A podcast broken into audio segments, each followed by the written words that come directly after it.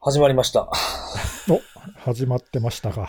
始まってま始しまたり。ましたよ。はい始まりましたよ。もうはい、皆さんこんにちはつこんっにちは。あこんにちは。そのノリわかんないよく。 て、いつもと違初う、めなんてかのノリこですね。う、番組やってる感みたいなのを出してみましたけ ども、今日も皆さはん、あれですかご自宅からですかそうですね。ずっとリモートワークで。はうい。んもうなんかね、あのー先週もポッドキャスト録音したじゃない、収録したじゃないですか。はいはい。はい。先週じゃないよ。2週間、ん2週間前だよ。せにあ、2週間でしたっけうん。うんちょうど2週間。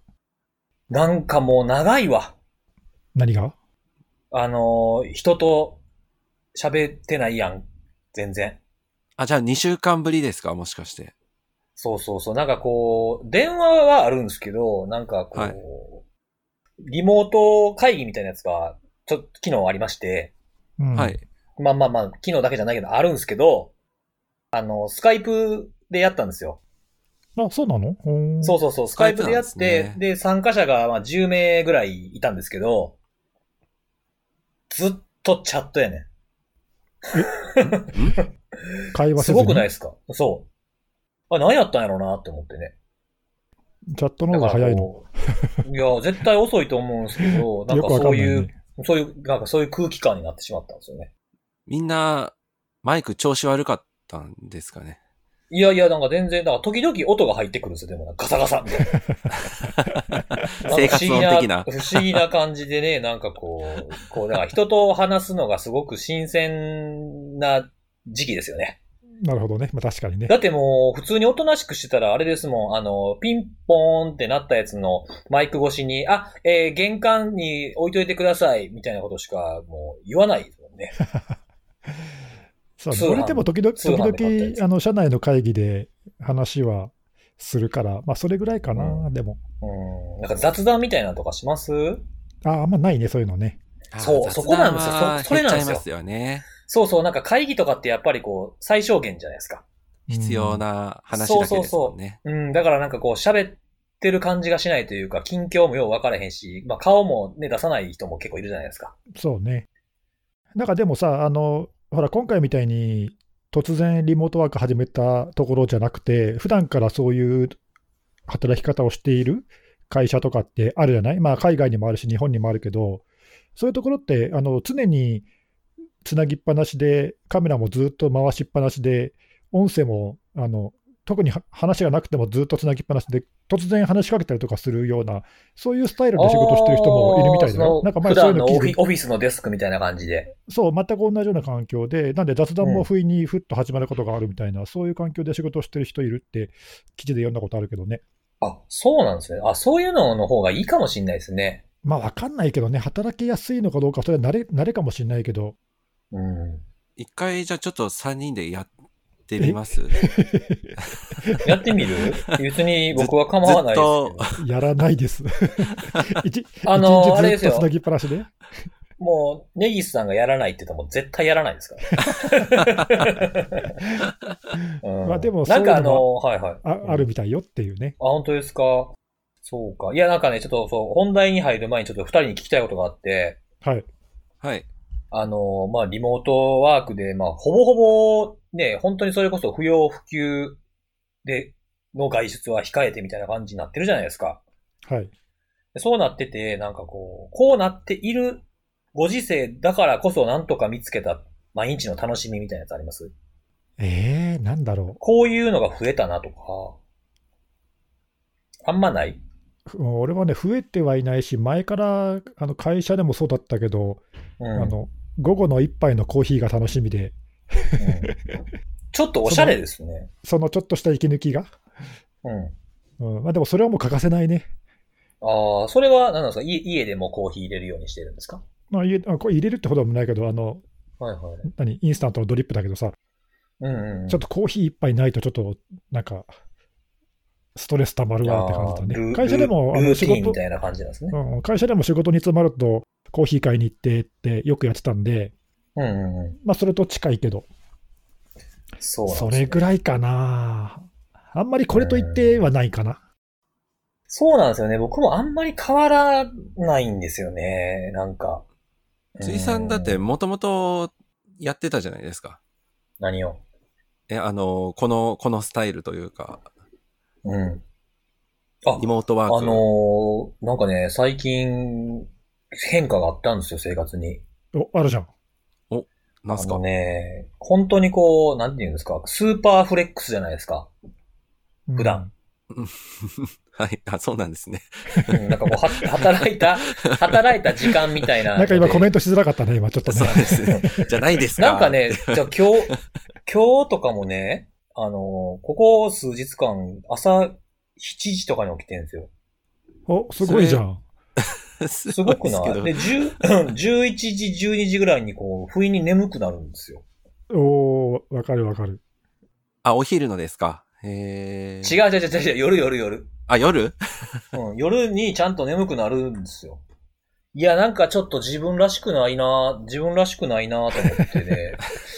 ちょっと今日は無理してでも金曜日なんでね、こう、遅くまでゲームでもやってやろうか。ゲームぶちかましてやろうか。みたいな。無理する必要どこにあるん無だ理よ。と全いや、くもなうい全然健康的でいいじゃないですか。うん、そんな感じですよ。はい。はい。いいですかもうオープニングはこんな感じで。そうです ね。別にあのちょっと行きましょ尺う決まってないですからね。そうそう。そうです。決まっててない、決まってない。本編行きましょう、そ本なんですよ編。本編いきますか。 今日ちょっとね、あの、いくつか、あの、僕もやりたいなとか言いたい話があって。はい。それから行きましょうか。あの、前回の収録の時にちょっと言おうと思って、な、なんかの流れで漏れたんですよ。あ、そうなのう、あなんんか一こつれ、ね。い一回さ、言いそびれるともう言えないよね。そうそうそうそうそうそう。なんで、ね、流れがあるからねの、ちょっと言っときたいなというか、これ紹介しときたいなっていう、まあご存知の方も多いのかもしれないんですけど、はい。あの、株式会社ブロードリンクっていう会社ご存知ですかお、聞いたことあります。はい。あの、去年の12月かな、に、あの、ニュースリリースとか、ニュース記事とかが出てたりとかするんですけど、あの、使ってて破棄するはずの、あの、ハードディスクとかを、社員がオークションとかで売りさばいちゃってましたみたいなやつですね。あー、ありましたね。ありあまの、し神たね。奈川県のかなやりはいつ。そうそうそうそう話題になってます。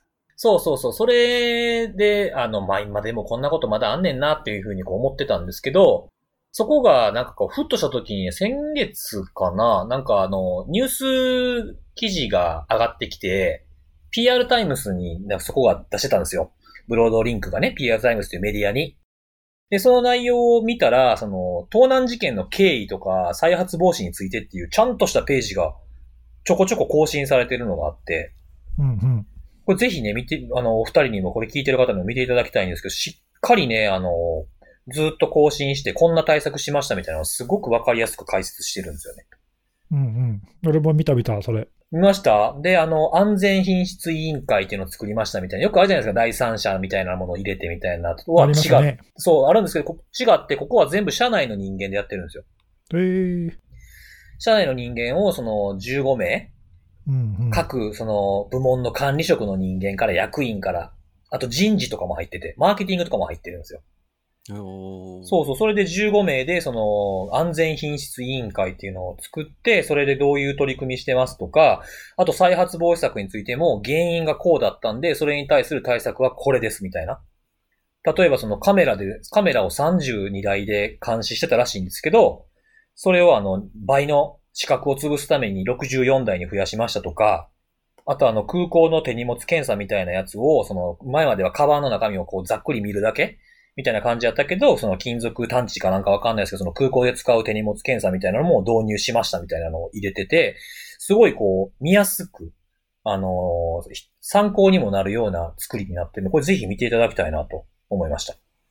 あの、原因究明もさ、割と他の、例えばセキュリティのインシデントの例だと、原因もはっきり分かんないし、その再発防止も本当にそれが効果的なのか分かんないとか、具体的にどういうことやったか詳しく説明しちゃうと良くないので、詳細は伏せますとかさ、ありますね、セキュリティ上のみたいな。うん、そういう事案が多い中で、まあ、ここはあの事故の取り組みとしては非常に素晴らしいよね。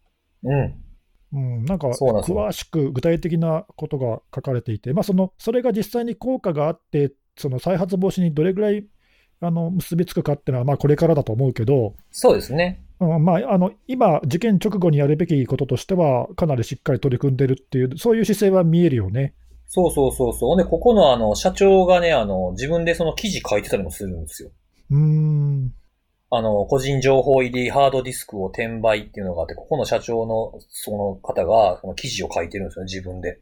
うんメディアに。に、日経ビジネスにね、記事を、あの、今月に書いてるんですよ。そんなんもあったりとあそうか。なんですね。おーそうそうそうそう。で、ああの、のしはいはい。一概にさ、その、いい対応かどうかは分かんないけど、でも、そのいい対応してるとこって、割とそういう経営陣とかトップの人がきちんと情報を発信してるイメージってなんかないあるある。ね、なんか、ちゃんと外で記者会見するとかさ、外で、はいはいはいはあい。のね、見えるところで記事書くとかっていうのをやってる感じがするね、なんとなく。そうそうそうそう。なんかあの、だいぶ前にね、あの、良い対応でしたって僕たちも言ったあの、パイプドビッツでしたっけああ、はいはい。とかもね、その動画で説明するっていうのをあ上げてましたし、そうだったね。うん。うん、そうそう。ほんで、あと、まあ、今回あの、えっと、今回で今年の、えー自己対応アワードでも紹介したあの、海外のノルスクハイドロはい、はい。そこもあの、ウェブキャストでね、あの、記者の質問に答えるみたいなのがあって、なんか、総じてこう、透明性を高める姿勢が、あの、その組織の上の方の人たちのに意識にあるなっていうのはすごい印象的でしたね。そうね。あの、多分じ実際そうなんだろうし、そういう取り組みで外部からもそう見えるっていう感じだよね。そうですね。まあ、あとは今回、その、これって物理的な事件じゃないですか。あの、データがこう、ネットワークを通じて持ってかれたとか、破壊されたとか、だあの、外の人間が、なんかわ、預かり知らんところから入ってきてみたいな話じゃないから、ここまで詳しく出せるっていうのもあんのかなっていうのはありますけどね。あ、それはあるかもね。う。うんん。物理的に盗まれて、売られてみたいなのがあるんで、まあ、そのデータがどっかね、海外に持ってかれたとかっていうよりも、トレースはしやすいのかなっていうところもあって、そうね。まあ、あの、うん同じ、同じ判断基準では見えないかもしれないけど、まあ、でも参考にはなるよね。そうですね。なんで、その、実際にこういう、あの、ものを扱ってる会社だけじゃなくて、逆にこういうところにお願いする会社の人も、こういう安全策をしている会社なのかどうかっていうのをチェックするときに役立つんじゃないかなと思いました。ああ、なるほど。そういう見方もできると。うん。そうなんですよ。なかなかね、そう、あの、でもここなかなか証拠たくましいなと思ったところもあってね、ほあの、新サービス作っちゃってるのね。う。あ、そうなのそれは知らなかった。あのそうなんですよ。なんかデータの消去をその映像記録するとか、それをライブ配信するとか、やってるんですよ。やり始めたんですよ。えーあ今回の事件をきっかけに、そうそうそうそう。ちゃんとその自分たちがやってることを、その正しくやってますよと安全できます、安全、安心できますよっていうふうに見ることができるっていうサービスもね、新サービスをおー作ってますね。あーこのページの下の方にあるやつか、新サービスって。そうそううん。ああ、これはちょっと見てなかったな。おーへそえうそいいじゃん。う。あこういうののもね、やってて。おーうんピンチをちゃんとチャンスに変えて頑張ろうというう。ん。おーそうそうそう。なんかその、すいませんでしただけじゃなくて、こういうことをやり始めましたっていうのは別に僕はいいんじゃないかなっていう。まあそうね、失敗から学んでね、いいいい感じはするね。へーなかなかね、でもこれ本当にあの、この件を受けてね、あの、受けてではないんですけども、あの、どっかもちろにんその、破棄、受けて、もう両方 です。あの、どっかにね、その破棄をお願いしたデータって本当しっかり管理した方がいいって僕は常々思ってて実は。うんうん、なんかこの件を見たデとーきタを管理にという、か、発揮するときにうん。どうするかってことよね。そうそうそうそう。まあ、企業一番いいのはね、自分たちでそれを破棄する手段を持ってるってことなんですけど、うん。だからデータをね、何十回上書きするとかっていろんなその基準あるじゃないですか。はいはい。ああいったものをするっていうのも一つなんですけど、本当にちゃんとそれが発揮されてるのかっていうのはね、今回の件を見ても、あの、考え直してほしいなって多くの人に思います、これ。そうね。まああでのもそさ、れはもうあの実体験ですからね、これ僕の。あーうあん具体的になんかあんのあるんですよ。あのね、あの、結構もう本当10年ぐらい前の話なんですけど、うん。あの、社内での勉強会をしようってことになりまして。はいはいはい。そう。で、あの、フォレンジック祭りっていうのをやろうと。で、あの、ある、まあ、ちっちゃいデータを、あの、イメージにして、そのイメージを、その、フォレンジックツールで読み込んで、どんなデータがあるかっていうのを復元して、中身を見るっていうのをやったんですよ。おーでも、その、ちっちゃいデータってなかなかないじゃないですか。大容量なんで今。うんうん。いろんなメディアがね。吸い出すだけでも大変やから、どうしようかなと思った僕は、秋葉原に行ってですね、うんはい数十メガバイトの USB メモリーを大量に売ってる店を探して買って、それを使ったんですよ。おーそうそう。ほんで中身を、あの、見ずにみんなに配布して、で、それをみんなで、あのーで、えっと、イメージを作って中身を覗くっていうのをやったんです。おー面白いね。そしたらもうね、あかんもんがいっぱいでいっぱい出てきて。あ、中古の USB だったんで、おうーん。まあ、とある普ね、通にその売ってたやつなんですよ。よね。あ、そうそうそうそう、普通にああそうの、なんですね USB もな、おー10、10 20個ぐらいかな。うんうんうんちっちゃい USB メモリーを、その、もう本当ワゴンセールみたいな感じで売られてたんですよ。で、それを、あの、持って帰ってきてやったんですけど、結構なんかその、いろんな人の連絡先とか、いろんなデータが復元、その内部文書みたいなものも復元されたんで、フォレンジック祭りっていうイベントでやったんですけど、最終的にはフォレンジック地祭りみたいな感じになってしまいましたね。何言うてんねん。 まあこれが言いたかっただけの振りなんですけど。まあでもね、あの、それは十何年前って言ったでしょ うん。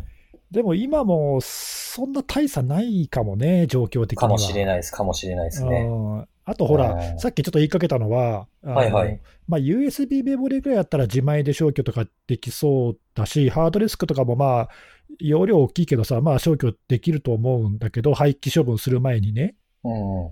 でも結構面倒なのは、あの、何、紙とかさ、ああ。物理データですかそうそう、ソフトウェア的に廃棄できないようなやつって、結局多分廃棄業者にまとめて頼んでるところがほとんどだと思うんだよ。あの、妖怪ボックス的なやつですかそうそうあそあう。りますよね。うん。うんここのボックスに入れたら全部後で溶かしますみたいなさ、うんうんうんそれ、でも、その業者との信頼関係じゃん。そうですね。紳士協定的な感じですよね。うん、あの、さっきの話じゃないけど、さっきのブロードリンクの透明性っていうのいいなと思ったのは、ほらうん実際にやってるところが見えるわけでしょうん。だって妖怪処理しますとか言っても、本当に妖怪処理してるとこ見たことないからさ、 わかんないじゃん。確かにそうですよね。うん、だからね、さっきのその廃棄データを自前でなるべくっていうのも、できるところとできない部分がやっぱあるなっていう気はするな。うんうんうんううんん。確かに。まあでも自分たちである程度どこまでやるかっていうのはちょっと考え直した方がいいかなと思いますね。そうかもね。あの、うん。ちょっと反対側の話だけどさ、うち、うん。あのデータセンターとかのサービスとか、いろいろクラウドのサービスとかもやってるじゃん。はいはい。そうするともうだいぶもう10年以上前からかな、やっぱりあの利用しているお客さんからデータ廃棄したら、まあ、要するにサービス解約するときにデータ廃棄したら、きれいにちゃんと廃棄しましたっていう証明書くれとかさ、あ、あるあるある。うちもそういうの要求するし出すこともあります。うん、言われたりとかするから、でもそれって結局、証明書いくらでも出せるけどさ、本当に消したかどうかって確認しようがないからね。確かに。うん、うん。そうなんですそのあたりもやっだぱからね、うん、まだまだね、後を絶たないというか、表面化してないものもあるんじゃないかなっていう気もするんでね。ここらで一丁ちょっと考え直す機会にしていただきたいなと思って、この話をちょっと紹介しました。はい、あの自己対応としても非常に参考になる、いい、いい、そうですね。はいまあ多分ですね、ねここあれですよ、あの、自己対応アワード狙ってきてるんじゃないかな。狙ってねえよ。 ないと思いますこれこれでもさ、事案としては去年の事案じゃない、はいそうですね。今年の対象外じゃないの。どうですかね。リリース、ど、あれでもなんかその、ちょっと決めてる、決めがちょっと微妙やったなって思ってたことが一個あって。何があの、例えばね、12月に事故が起きて、レスポンスを1月にしたらどうするっていう議論って、してましたっけ、それ、前ちょっとなんか喋った気がするけど、はい、多分それだと、その前の年の選定には引っかかんないから、次の次の年だよねとかって言わなかっうたっん。けいう話をしたような、うっすらし記憶があるんですよね。うん、まあなんかその辺曖昧だよね。うん。ちょっとこう、ふわっとしてる、ふわっとしてたなっていう気がして、そうですね。そうそうそう。だからほらよくなんかね、第何項まで出したっていうのも評価基準の一つとしてあるじゃないですか。うんはいはいはいはい。年をまたぐことは結構あるよ、ねそう、年またぐ可能性があるんで、それちょっとなんか次回ね、ちゃんと決め、決めた上でまた選考を始めたいなっていうふうに思っております。なるほど。思っておるのであります。了解しました。はい、そう。意外とさらっと行くつもりが長かったですね、これね。でしょ ほら。大体そうなるんだって。うんあと僕結構2つあんねんけ喋るど、なって思2ってつあ聞んいてねましんなえ、何あと何 ?2 つ あるあと2つ喋りたいことはあああるんよないいよ喋ってあるんだよね。軽く軽くどうぞ、軽く。はい、どうぞ。じゃあ、ちょっとサクッと終われそうなやつにしましょうかね。はいはい。うん。あの、まあ、このね、コロナ騒ぎがある中ではちょっと自主的なお話なんですけど、あの、今月の8日、4月の8日に、あの、アメリカの CISA と、あの、イギリスの NCSC っていうところが共同でアラートを出してるんですよ、ドキュメントを。ほう。はい。で、まあ、コロナに伴うサイバー攻撃についてみたいなものが書かれてる、まあ、PDF でもう出てるやつがあるんですけど、まあ、その中にはテレワーク拡大に伴ってこういうこと気をつけましょうとか、例えばシトリックスとかパルスセキュアとか、ああいう VPN 機器あるじゃないですか。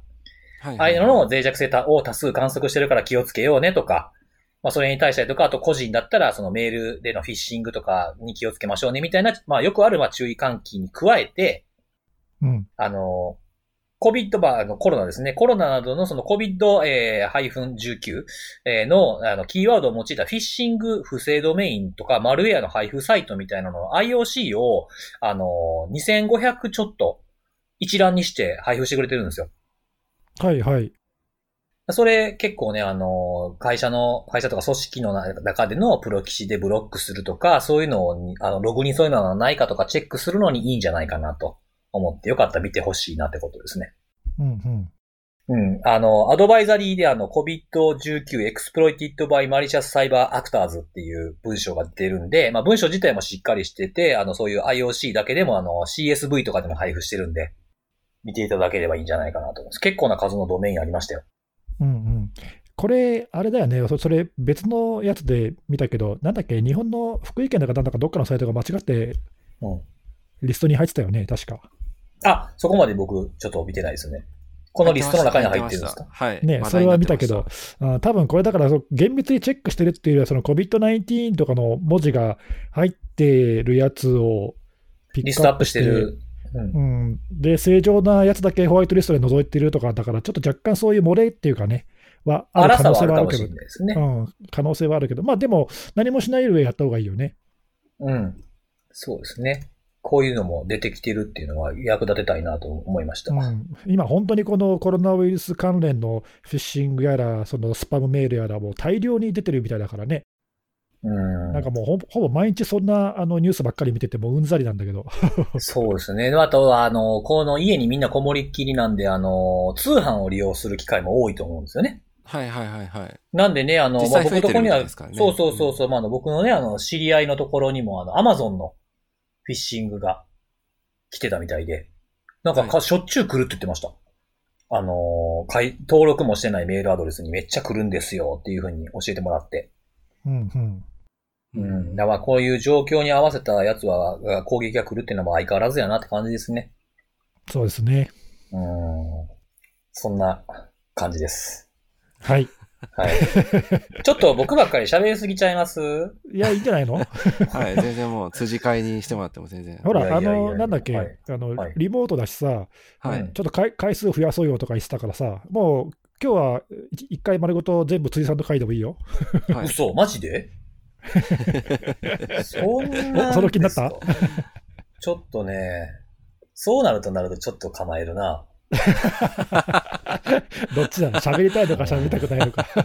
喋、喋、どっち、まあまあそうです。喋りたいし聞きたいっていうのはありますあけあ、どわか。るわかる。じゃあ次僕の話いきます か。あのー相変わらずですね、はあい。のーランサムウェアおじさんやってるんですはけい。ど、大好物。はい。大好物のランサムウェアね。で、あの、気になった事案が一つありまして、それをちょっとあの、文章にまとめてたんですけど、またどこにも出すわけでもなく。出せよ。出してください。えいやいやいやいやいや、出出せよす出す、出すほどのもんじゃございません よ、これ。ええでね、あの今回のやつは、その、ターゲットにされた組織、まあ、標的型のランサムなんですけど、あの、ハマースミス・メディスンズ・リサーチっていう会社。ほう。まあ、研究、あの、アルツハイマーとか、エボラとかの治療する薬を開発してて、今、あの、コロナウイルスのワクチンの試験実施の準備してた、矢先にやられてしまった。おー組織なんですけうどんうんうんで、あの、使われたランサムウェアは、あの、メイズっていう、ランサムウェアですね。はうい。んメイズ最ラ近ンよサムく出てくるやつですね。そうそうそうそう。まあそうですね。あの、ネギさんもなんかちょっと前ぐらいになんか話してましたよね、メイズの話。どっか紹介したっけポッドキャストなで。んかでちょね、っとメイズを紹介してた気がする。言ったかもしれないけど、忘れちゃった。セミナーとかでも結構標的型ランサムウェアっていう形でいろいろお話とかもしてますしね。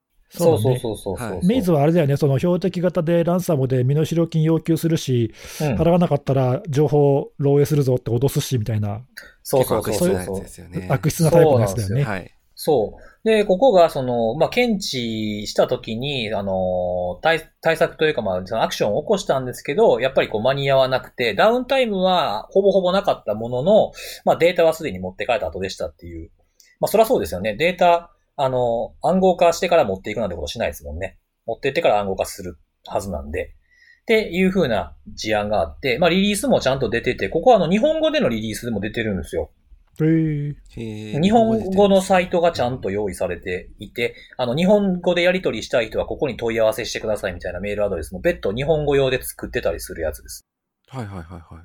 そうそう。ほんで、ここはあの、3月14日の土曜日に被害に遭ってて、で、えー支払いをしないっていうふうに、あの、まあ、支払いしないって結構早い段階で拒否してたみたいで、あの、インタビューに答えてるマルコム、えーボイ、ボイスさんって人かなっていう人が、その、身代金支払うぐらいやったら廃業するわいみたいなことをはっきり言ってて、おーそう。で、支払いを、あの、拒否した結果、3月の21日から23日までの間、あの、ボランティアの事前健康診断記録っていうのがデータとしてあったらしいんですけど、それの、あの、な名字の部分が DGIJ で始まる人のえーデータがウェブサイトに公開されたというふうな事件です。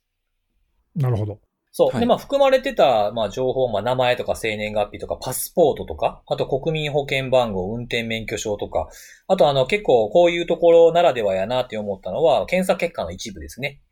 HIV とか、肝炎とか、うん薬物乱用の陽性結果がどうかとかみたいなのも含まれてるっていうふうなものが公開されてしまったと。いうやつなんですよ。で、あのー今までのランサムウェアの、いろんなランサムウェア今まであったじゃないですか。ばらまき、標的型に、まあ、問わずいろんなあったと思うんですけど、何かこう、なんていうんですかね、こう、救済措置みたいなことをし出す攻撃者とかいるでしょどういうこと子供の写真なんでって言ったら戻してくれたやつとかあったじゃないですか。ああ、前そういう話したね。うんうん。うん。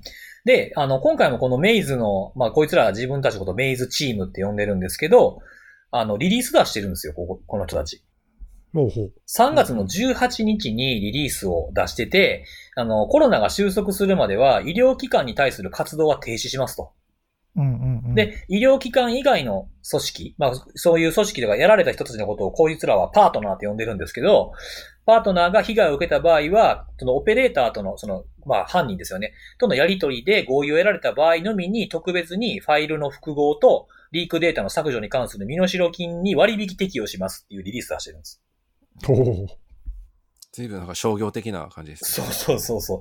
はい。で、でも、ここは、あの、3月14日に被害に遭ってるんで、適用外だったっていう、すごい、なんかタイミングの悪い。要は、多分これ3月18日以降に攻撃をしたところに縛ってるんやなっていうふうなことは、ちょっと不幸やなと思いましたね。なるほどね。う、うんんで、、まあ、あの、一応僕もあの、メイズにですね、感染をしてみました。はい。はい。で、あの、感染した、まあ、いつものように、あの、ファイルが読み取れなくなって、あの、ランサムノートが出てきて、で、あの、ここにアクセスしろよ、みたいなのが、もうテンプレートとしてあるじゃないですか。はいはい。で、えーあれでアクセスしてみたんですよ。で、あの、アクセスしてみると、だいたいね、チャットの画面と、あとは3つファイル元に戻してあげます画面と、ビットコインをここで買えます画面と、あの、about us って私たちみたいなやつ自分たちのことを取り扱っているニュース記事のリンクが貼られているページがありました。ちなみに、あの、要求金額は多分これね、チャットで決まるんだと思います。うーん。うんあの、うんあの、感染した時に、その、出てくる情報の中には、ランサムノートの中とかにも、何ビットコイン支払いとか、いつまでですみたいなことは一切書かれてないです。うーん。うん。で、今僕はそのチャット画面を開いてるんですけど、全く向こうから話しかけてくる気配はないですね。うんうん。まあ、多分その、勝手に感染してるからだろうな。うん。知らんまあなんか、ところで感染したやつや、みたいなんで、まあ調べてるやつやと思ってるのかもしれないですね。そうね。メイズって確かね、こう、身代金の金額が結構高額なところでも有名だし、うん。あの、まあ、標的型って、まあ、言われてるけど、多分ね、狙ってるところはある程度絞ってるんだろうから、うんうんうんうん、まあ、そういうところと個別に調整してっていうか、交渉して、まあ、金額を下げたり上げたりしてるんだろうな。うん。だと思います。あちなみに、その、このあの、し施設というか、は、ハーマ、ハマースミスは、あの、いくら要求されたとかそういうことは一切書かれてなかったです。うん、うん。うーん。っていうね。いや、増えてきてるのかもしれないですね、こういうのもね。なんか、そうかも入ねってくる、うん、入ってくる経路とかも、まあ、メイズもね、RDP から入ってくるのが多いってよく僕も見てるんですけど、それ以外の方法でもね、今、その、前回もお話したみたいに VPN の機器からとかっていうのもあるかもしれないし、そうね、さっきのあの紹介してくれたあの注意喚起、うん。ね、それにも書いてあるって書い言ってたけど、まあ、やっぱその辺は最近ちょっと多いみたいね、VPN 系はね。そうなんですよね。このうんご時世でね、そのリモートアクセスからランサムウェアとかやられたらもう弱り目にたたり目じゃないですか。そうね、まあ、でうんもこういう時だからこそ、ちょっとね、気をつけないとうん。危ないよね。 そうなんですよ。これでもどうしたもんですかね。ちょっと時代変わってきたな感があって。なんか、ランサムを見続けてきた僕としてはです ね。なんか急に語り出したけど、 いやいや、ほら、ランサムって元はと言えば画面ロックするとかってね。あの、国際電話かけさせて高額な金額で向こうが利益を得るとかっていう、牧歌的な時代もあったじゃないですか、まだ。昔はそんなそうでしたね。ね、うん偽アクティベーションとかね、あったじゃないですか。はいはい。そうそうそう。それからこうね、あの、ばらまきのランサムで、まあ、なんだっけ、VVV とかありましたよね。懐かしいですね。う本ん、当そにんなん。が、そう、そんなんがあって、ちょっと凶悪化が、ね、増してきて、で、あの、ネットワークで感染するワナクライとかも出てきて、で、標的型が出てきて、で、まあ、ネイさんも前から言ってましたよね、その、情報を盗んでからランサム使うのも増えんじゃないか、みたいな。そうね、まあ、前からあるあるとは言われてたけど、あんまり目立ってはいなかったけどね、最近はすごく、うん目立つよね。で、データね、あの、バックアップしてたら金払わんで大丈夫やからっていうわけにももうこれいかなくなってきてて、そうね。情報リークされるってなったらこれどうするんですかねなんか自分がそうなったとしたらどうすんのやろって答えが出なくて。うーんまあでも払っても向こうがデータ消去してくれる、それこそ消去の破棄証明くれんのかみたいな。そうね。 まあでも、そのおそらく払わなければいけないっていうプレッシャーがより高まって、払う人は増えてるんだろうな、おそらくね。うーんそうなんですよね。ちょっとね、これあの、予想してたとはいえ、ひどい状況になってきてるなっていう気はしますね。そうですね。うん、ますますね、その、個人よりも組織ってなってくると、やっぱりそれ出されたら困るじゃないですか。そうですよね。うん。うん、とはいえ、ちゃんとデータ消してくれるかどうかも分かれへんのに、またカモにされる可能性がね、あると。そうね。今までのランサムだったら、その、ね、払ったとしても、こっちが誰か分かってない。向こうも誰か分かれへん代わりに、こっちが誰かも分かってない状態で脅迫されてたじゃないですか。うん。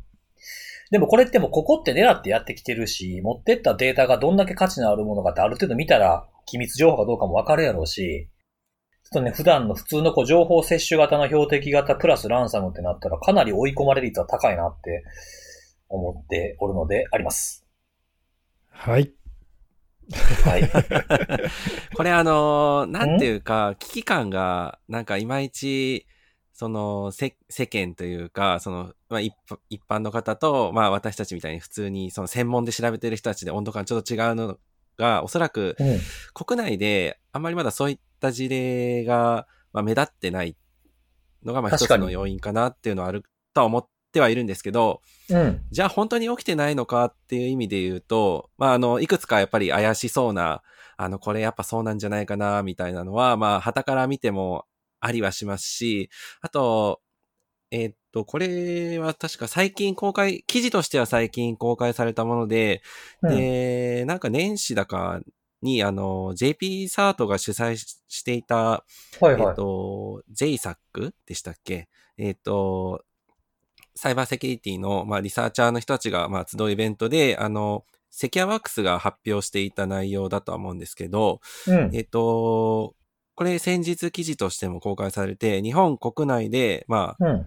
タイトル読むと、日本国内で増加する標的型ランサムウェアインシデントみたいな、うん。そういうタイトルで、実際にこんな、あの、マルウェア、まあ、ランサムウェアが、あの、標的型の、まあ、あの、攻撃の手法で確認されているっていう事例がはいはい。結構紹介されてはいて、うん。で、さっき言ってたその侵入経路であるとか、もうやっぱり、えっ、と、RDP であるとか、 まあ、あるいは、あの、中の広がりとしては、アクティブディレクトリの機能を使ってるとか、まあ結構その辺の情報とか出ていたり、あとは、えー、まあさっきのそのマルウェアで言うと、あの、ガン、ガンクラブうん。とかは結構話題になってたやつですけど、最近なんかは普通に海外でも出ている、えー、リュークとかも載ってるんですよ。この一覧の中に。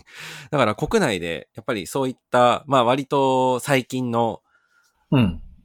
ランサムウェアの被害、まあひ被害がちょ本当に出たかどうかはっていうところまでは言及ないんですけども、まあ少なくとも、あのそういうランサムウェアの、まあ感染が事実として起きているところっていうのは国内であるっていうのはやっぱりしっかり認識しておくべきなんだろうなそうっていうふでうにはす思うんですよね。まあなんか、リリースというかまあ、出てくれればね、出た方がいいんだと思うんですけどね。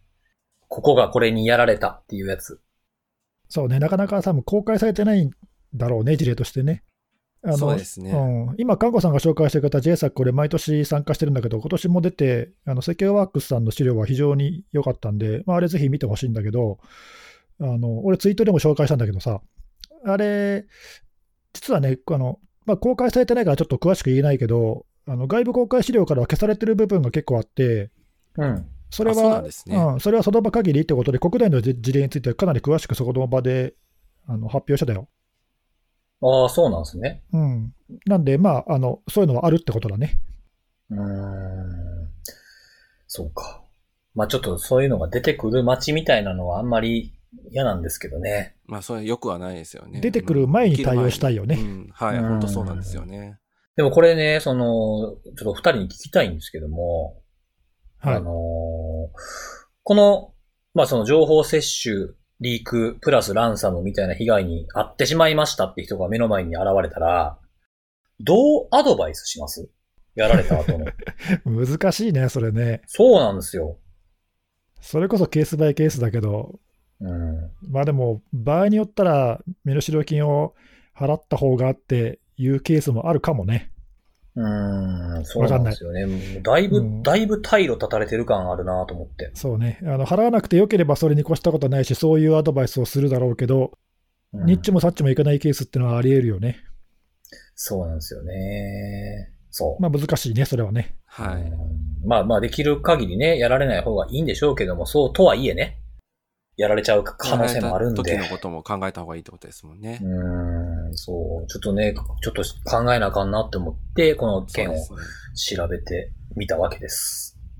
はい。ね、えーこれ、あの、録音時間がどれぐらいかってどこ見たらわかるんです かね。今40分ぐらい。そうですね。だいたい40分ぐらい喋ってます ね。ああ、そうかそうか、スカイプの方は出ないんですね、これね。スカイプは、なんなんかどっか下かなんかに出てたか なほんはまい。ですかはい。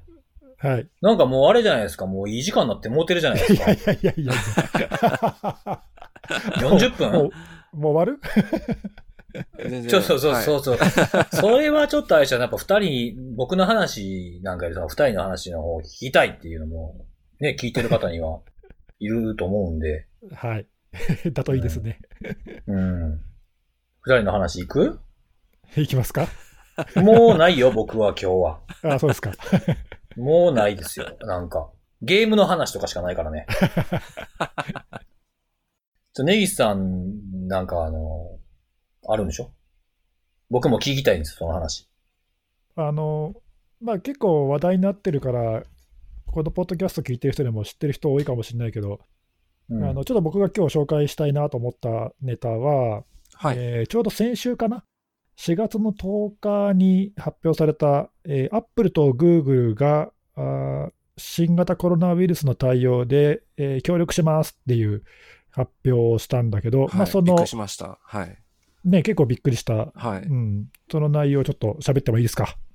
どうぞ、どうぞ僕どうぞも聞きたいです、それ。はい。えっとね、聞きこたいです、れ、あの、何かっていうと、えーコンタクトトレーシングって言われるものなんだけども、これあんまりね、聞き慣れない言葉だと思うんだけど、うん。もともと公衆衛生の分野で、そのウイルス感染とかを拡大させないために、感染者と接触した人、コンタクトした人をどうやって追跡して、えー封じ込めるかっていうのは、まあ、もともとそういうことをやられているわけだよね。うん。で、それを今回の新型コロナウイルスでも、まあ、結構感染力強いし、いい感染者をこう辿っていって、えー封じ込めないと防げないから、まあ、そういうあのいわゆる濃厚接触者っていう人たちをこうどうやって見つければいいかっていうのが、まあ、今、すごく問題になっているんで、これをなんとか技術的に解決しましょうとうん。いうのが、まあ、あの背景にあるんだよね。うん。で、えーとまあ、ちょっと難しい面なんだけど、まず簡単に概要だけ言うと、はいはい。えーとまあ、まず、アップルとグーグルがあー、まあ、5月までに API を提供して、まあ、その API を使ったアプリがリリースされますというのがまず第一段階うん。ですと。で、えーまあ、第二段階としてアプリだとインストールした人しか使えないんで、えー iOS と Android に、まあ、なんか組み込む、OS に組み込むらしいんだけど、ほこれはなんか数ヶ月ぐらいかかるっていうんで、まあ、長期戦だよね。う。うん。うんまあ、今のコロナもね、あの数年単位でいろいろ多分かかるだろうって言われてるから、まあ、そういう先を見越して対策をしましょうってことなんだけど、まあ、一応そういう計画がありますと。はいはいはい。で、まあ一旦はそのまずじゃあ、そのアプリを使うっていう場面を想定すると、利用者はどうなるかというと、まあ、これあの、ちょっと日本ではどうなるかまだ分かんないけど、一応世界各国の政府とか保健機関、保健当局とかが、まあ、アプリを作って公開するっていうまあ前提になってて、うん。で、その Apple と Google が協力して開発する API を利用したアプリが出ます。利用者はそれをまずインストールしますと。で、そうすると利用者から見ると、おどうなるかというと、まあ、特にすることはなくて、普通にあのスマホにインストールしたら、それを普段あのスマホ持ち歩くだけでよくって、うん。そうするとバックグラウンドで、えー近くにいる同じアプリが入っているスマホと、おまあ、情報をやり取りしてますと。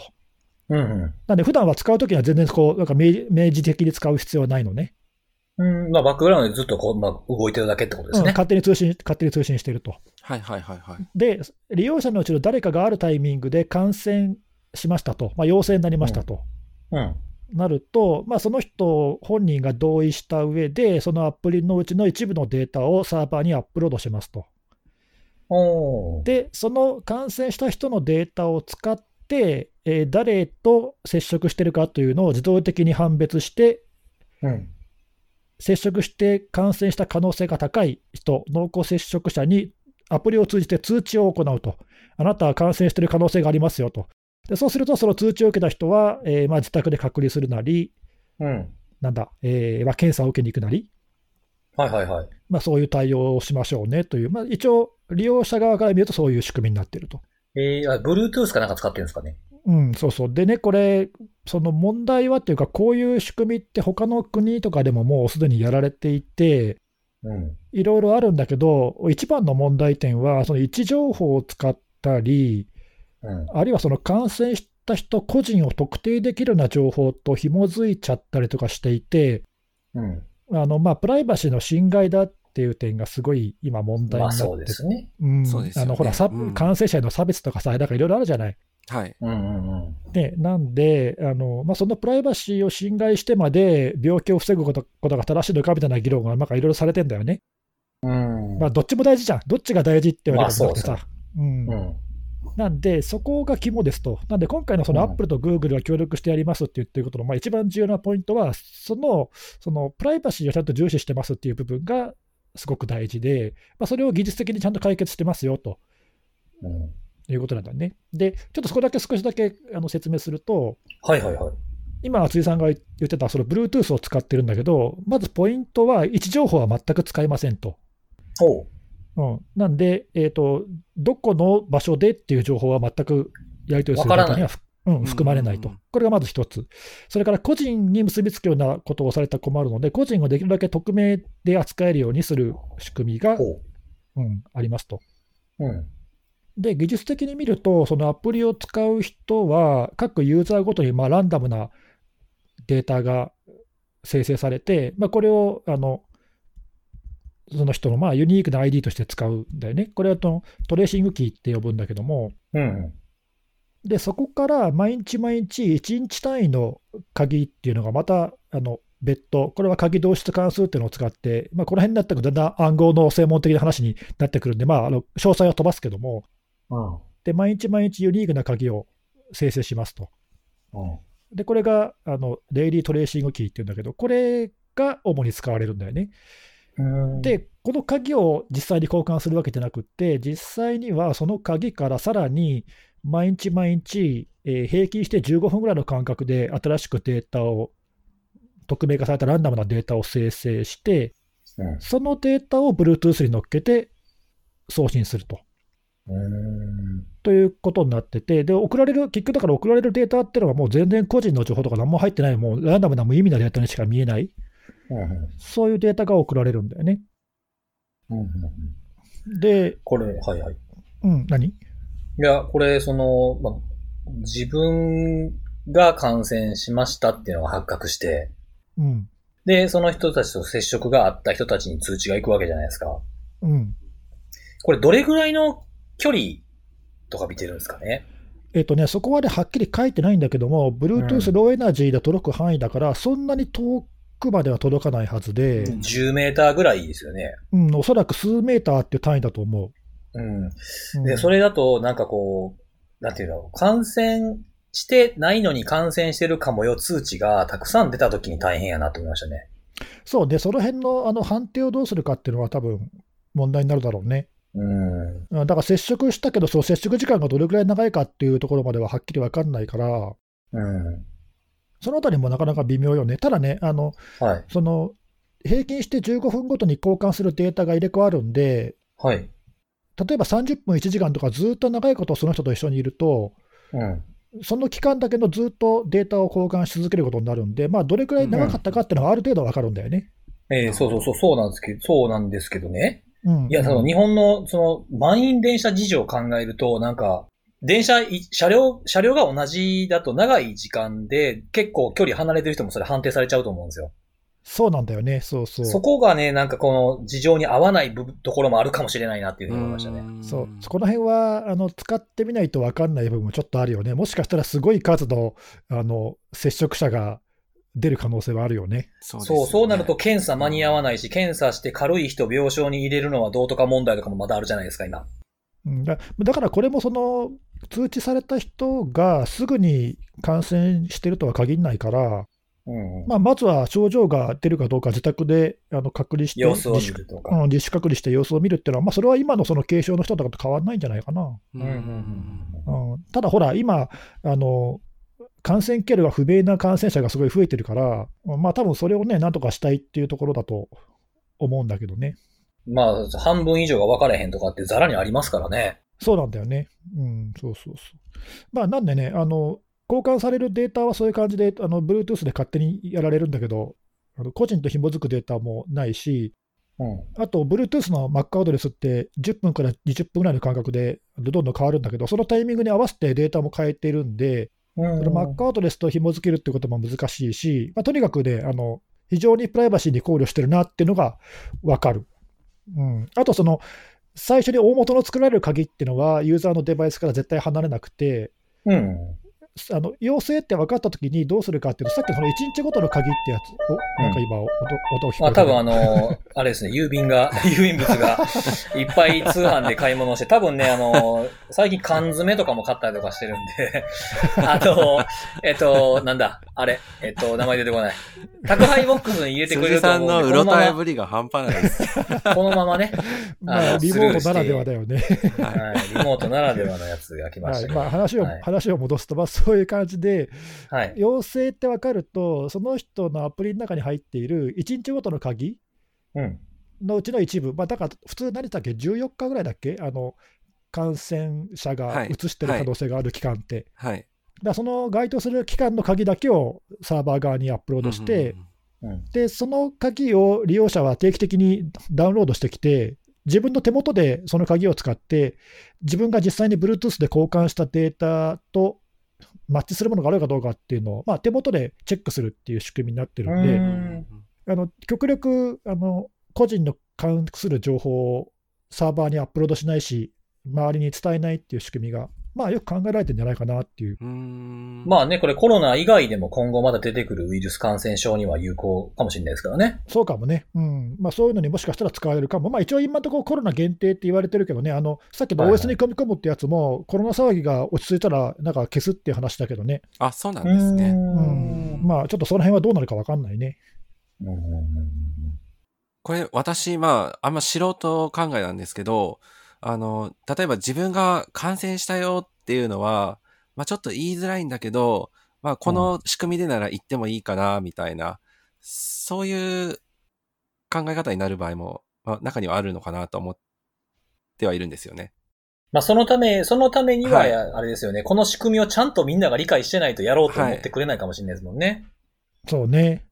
あの、最近だと、その、なんだろう、あんまり、その、直接的に、その、近くに住んでいる人とかと、その、交流がないような、あの、住居形態ってやっぱあるわけじゃないですか。アパ多いーでトすとねかマンションとかも普通にそうだと思うんですけど、で、今、まあ、まさにこういう時期なんで、まあ、もそもそもまずそも、外に出て人と接する機会って減っている状況で、まあ、これ多分しばらく続くと思うんですけど、うんうん。お、おおむね、なんかこの人と、まあ、あの、最近すれ違ったな、ぐらいの、なんか、あの、大雑把な認識を、まあ、自分の中で持ってしまうんじゃないかなっていうのがあって、はい。で、通知が出たタイミングで、あ、もしかして、あの、最近会ったあの人かな、みたいな風に、なんかちょっああ、と思っちゃうんじゃないかなと。特定しやはい。まあ、あの、場合によってはだと思うんですけども。例えばその、コンビニに買い物しか行ってないのに通知が来たら、みたいなとかね。あ、そうです、そうです、そうです。そうですん接触した人の数が少ないと特定可能かもしれないね。うん。確かに、それはあるかもしれないですね。あれまあ急に黙るやんそのあたりは はい。どうなんだろうね、その、どの道、あの、かなん か今、豚ピンポンって聞こえたけど、 うんあの、宅配ボックスに入れてくれた時の音です。 どんだけ荷届ける物が届いてます、みたいな。はい荷物を届かない時間にやれ よ。いやーいや、まさかこんな時間に来るとはね、思ってなかったんですよ。はい宅配時間って指定できるんじゃなかったっけ指定できるんですけど、指定しない時もあるんで。忘れてましたね、なんか。。まあ、な、何が、何、何か届いたかも想像できないですね。いろんなもん頼んでて。まあ、最近多いもんね、宅配は ね。うんは何の話だっけお肉とか買っ、お肉とか買っちゃいましたから、これが。まあまあ、そうそう。あの、さっきの看護さんの話じゃないけど、そういうね、えっ、と、個人を特定されるリスクっていうか、まあ、それによって、あのいろいろ不利益を被るリスクと、はいおまあ、公共の利益とうまく、そうですね。うんここ結構バランス取ってっていうバランスが難しいですよね。うん、難しい、ね。裏八分みたいな。あ、まさにそうですよね。そうそうそう。はい今でもその、あの、中国とか、まあ、いろいろ、実際どうかわかんないけど、聞こえてくる事例だと、まあ、かなりね、プライバシーの方を、あの、なんていうの、あの、その、重要ですか重要じゃない方ですか重要じゃない方、なんつうんだっけ、こうああ今こと、軽視するあ方のですかうん、軽視するっていうか、そっちを犠牲にして、うん。までなんとかしようっていう方向にこうなってる部分もあるみたいだから、うんそうですよね。うんまあ、そうならないためにも、なんかね、まああの、こういうテックカンパニーがちゃんとした技術を出すっていうのは、まあいいんじゃないかなと、はいはい俺なんかは思うけどね、割と、うんあの、うん、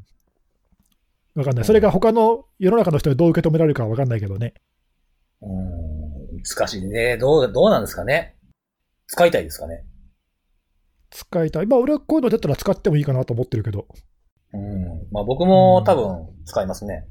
似たような仕組みって前からありますよね。あの、ゲーム機だったら、その、すれ違い通信とかなんかあれ近いのかありなましとたね思ってて。はい。うん。確かに確かに。そうか、どう、でもこれアプリはもうすぐ、もうそんなにかからない感じなんでしたっけうん、5月ぐらいに API がまず出るっていうんで、まあ多分アプリの開発もそれと合わせてややるんじゃないのかな、もう仕様は、詳しい仕様とか、ドラフト版も出てるから、うん。うんうん、あの興味ある人は、その辺のね、Bluetooth の仕組みとか、あと暗号のさっきの、俺ちょっと適当に説明したけど、うん、あの鍵の導出とか、えーと、ランダムなそのデータを生成するアルゴリズムとか、全部ちゃんと書いてあるから、うん。まあ、そういうあの技術的な部分に興味がある人は、そういうのをよ読んでみて、おこれだったら大丈夫って思うかもしれないしね。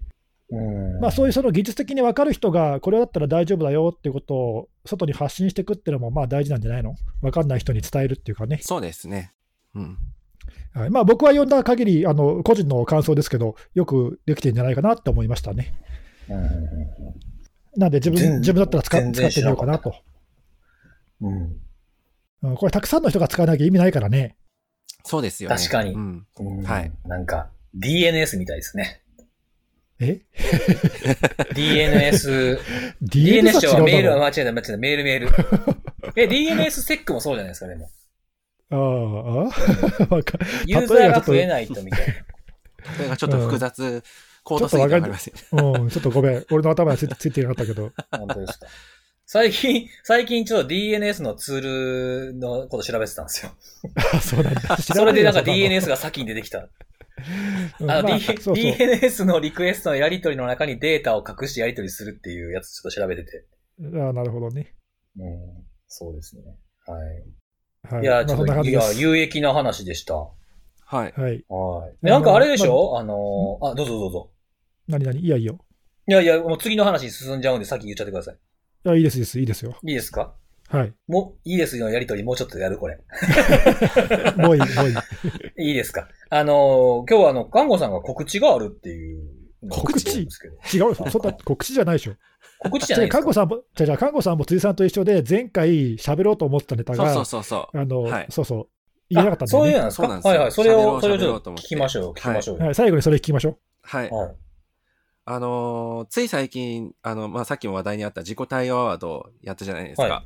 ははいで、今回、あのー何でしたっけえっ、と、障害がまあ、残念ながら起きてしまって、で、まあ、その対応で優れているっていう形で、あのーうんアワードを受賞した企業あったと思うんですけど、うん。はい。いや、言ってくださいよ、あのー企業名 を。え言ったらあかんまあのそれそれ言言ったら、あの、なんかおもろ、おもろくないかなと思って。おもろくないんですかそうなんですか行きましょう行きましょう。続けていきましょ はい。で、はいう。はい。 ですいません。ちょっとそ、それが本筋のネタじゃないんですけど、えっ、と、まあ、あの、障害対応ってやっぱりポイントかなとは思ってて、で、結構いろんな学びとかもあるんですけど、そうですね。はい。で、えっ、と、障害対応のやり方っていうのが、あの、暗暗黙というか、職人芸というか、なんか人によって、まあ、あるいは組織によって、まあ、あるいは時期によって、なんかやり方とか進め方とか、あの、結構まちまちだったりもして、まあ、結果的に対応が、ええまあ、十分でないっていう形で、あの、まあ、より問題を複雑化してしまったりみたいな話もあったりはすると思うんですよね。で、そういった中で、私あの、最近、あ、この本いいなって見つけたのがあって、うん。で、今日ちょっとそれの紹介というか、あの、軽く触れたいなと思ったんですう。よ。おなんか、ポッドキャストっぽいね。本の紹介とかいいね。はい。 うん。で、たまに私本買って、こう、なんかいろいろネタを書い、あの、つまんだりするんですけど、あの、今回買ったのは、あの、もうタイトルがズバリ、もうその通りでも、システム障害対応の教科書っていう名前の、おーはい。サッカーのそういう名前教科書みたいな。 そうですね。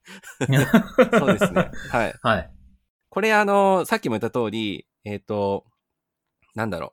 実際にことが起きてから、あの、どう対応するといいのかっていうところの、まあ、ノウハウというか、あの、ハウトゥーが書かれている本で、で、まあ、ちょっと海外の本はちょっと私は知らないんですけども、あの、日本語の書籍だと、その辺を、あの、書かれている、あの、まあ、せ、あそれだけに注力して書かれている本って、まあ、あんまりないのかなと思ってまあして。んまりそうですよね。だから防ぐものばっかりですよね、大体ね。そうですね。予防であるとか、まあ、あるいはなんか起きた後こういうことすべきだったみたいな、うん。なんかそんな感じですかね。はい。